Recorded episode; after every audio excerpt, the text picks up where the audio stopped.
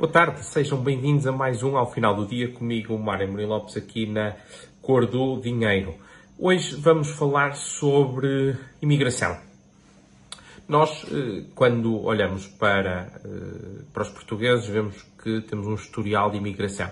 Há muitas décadas atrás tivemos vagas, várias vagas de imigração, sobretudo de pessoas com baixo nível de escolaridade, com baixos rendimentos, pessoas que foram procurar em países como, por exemplo, o Brasil ou França, entre outros, uh, oportunidades que cá não tinham. Uh, mas quando olhamos para a, para a migração mais recente, que ocorreu sobretudo nos últimos 20 anos, vemos um perfil sociodemográfico completamente diferente. Uh, já não está em causa a imigração de gente pouco qualificada ou até de um extrato social e económico mais baixo, mas temos cada vez mais jovens qualificados, uh, com formação superior e que, em muitos casos, nem teriam essa necessidade porque a família tem condições materiais para poderem estar cá. Mas decidiram emigrar e decidiram emigrar porque não encontraram em Portugal as condições que uh, acham que, que, merecem e bem para poderem uh, cumprir o seu projeto de vida e as suas aspirações.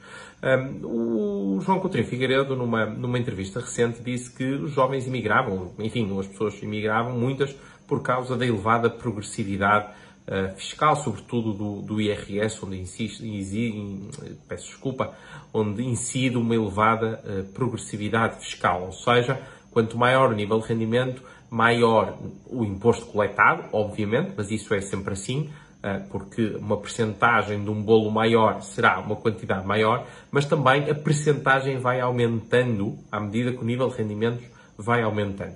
Eh, e, portanto, ele dizia que isto poderia explicar porque é que os jovens imigram. Ora, eh, algumas pessoas dizem que não, que, que, que, nunca ouviram um imigrante dizer que imigrou por causa da, da progressividade fiscal. Obviamente, que se perguntarmos a uma pessoa porque é que imigrou, ela não irá dizer que foi porque não gosta dos escalões de IRS e da progressividade fiscal. Irá muitas vezes por causa dos baixos salários. Ora, eh, o que na verdade está a fazer é confirmar esta hipótese, porque parte dos baixos salários, não toda, obviamente, e aliás falamos sobre isso há duas semanas atrás, o que é que explica o crescimento económico, é que nós precisamos para aumentar os nossos salários, precisamos de crescer de produtividade, precisamos de progresso tecnológico, eh, mas seja como for, parte eh, do salário é explicada, sim, pela eh, carga fiscal, sobretudo aquela parte que é a parte que nos interessa, que é a parte mais líquida. E para provar eh, justamente isto, fiz um, exercício muito simples, eh, que tem algumas limitações, obviamente, mas que já ilustra bem o impacto de tudo isto. Portanto, vamos admitir que queremos que vamos pagar um salário de 3 mil euros brutos a uma pessoa em Portugal, Espanha, França, Reino Unido e Holanda, por exemplo. E agora olhando para estes 3 mil euros brutos, quanto é que o trabalhador irá receber nos diferentes países. Ora, começando por Portugal, alguém que uh, receba um salário de 3 mil euros irá receber ao final do mês 1.825 euros limpos. Portanto, já descontando a Segurança Social, já descontando os 34,75% da Segurança Social, já descontando uh, o IRS, todos os custos associados ao, ao que estão do lado do empregador.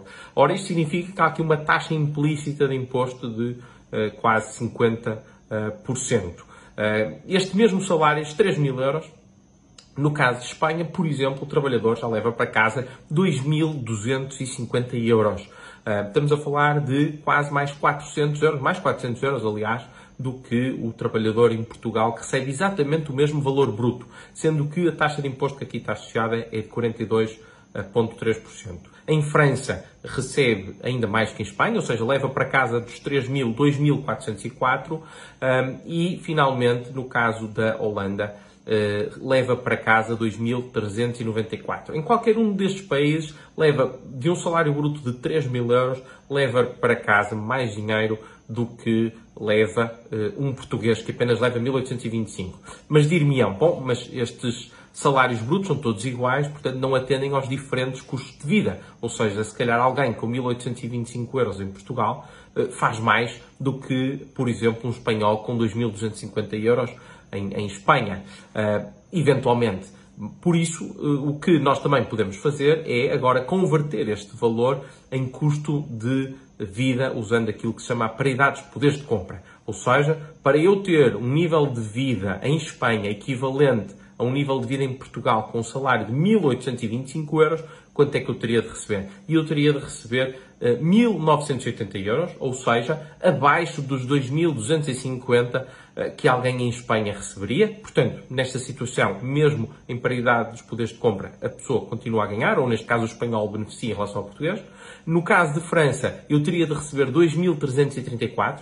Uh, versus os 2.400 que efetivamente recebe. Portanto, também aqui o trabalhador francês fica a ganhar e, finalmente, no caso da Holanda, eh, aí já muda de figura porque eu teria de receber 2.477 quando, na verdade, recebo apenas 2.394. E, portanto, para terminar, eh, se é importante que, eh, se de facto nem, não é a carga fiscal que, que explica todos os baixos salários, é responsável por uma parte muito significativa, porque alguém que cá em Portugal recebe 1.800 euros, eh, certamente que estaria muito melhor se pudesse receber 2.250. E este salário de 3.000 euros não é o salário propriamente de uma pessoa rica, obviamente é de uma pessoa que já está, eh, enfim, razoável na vida, mas não será certamente de uma pessoa rica. Portanto, isto ilustra como em Portugal eh, nós taxamos pobres como se fossem ricos e a classe média como se fosse riquíssima.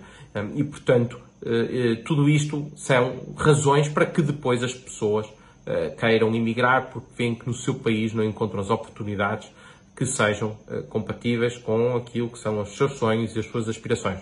Com isto me despeço, desejando-vos um ótimo fim de semana e até para a semana.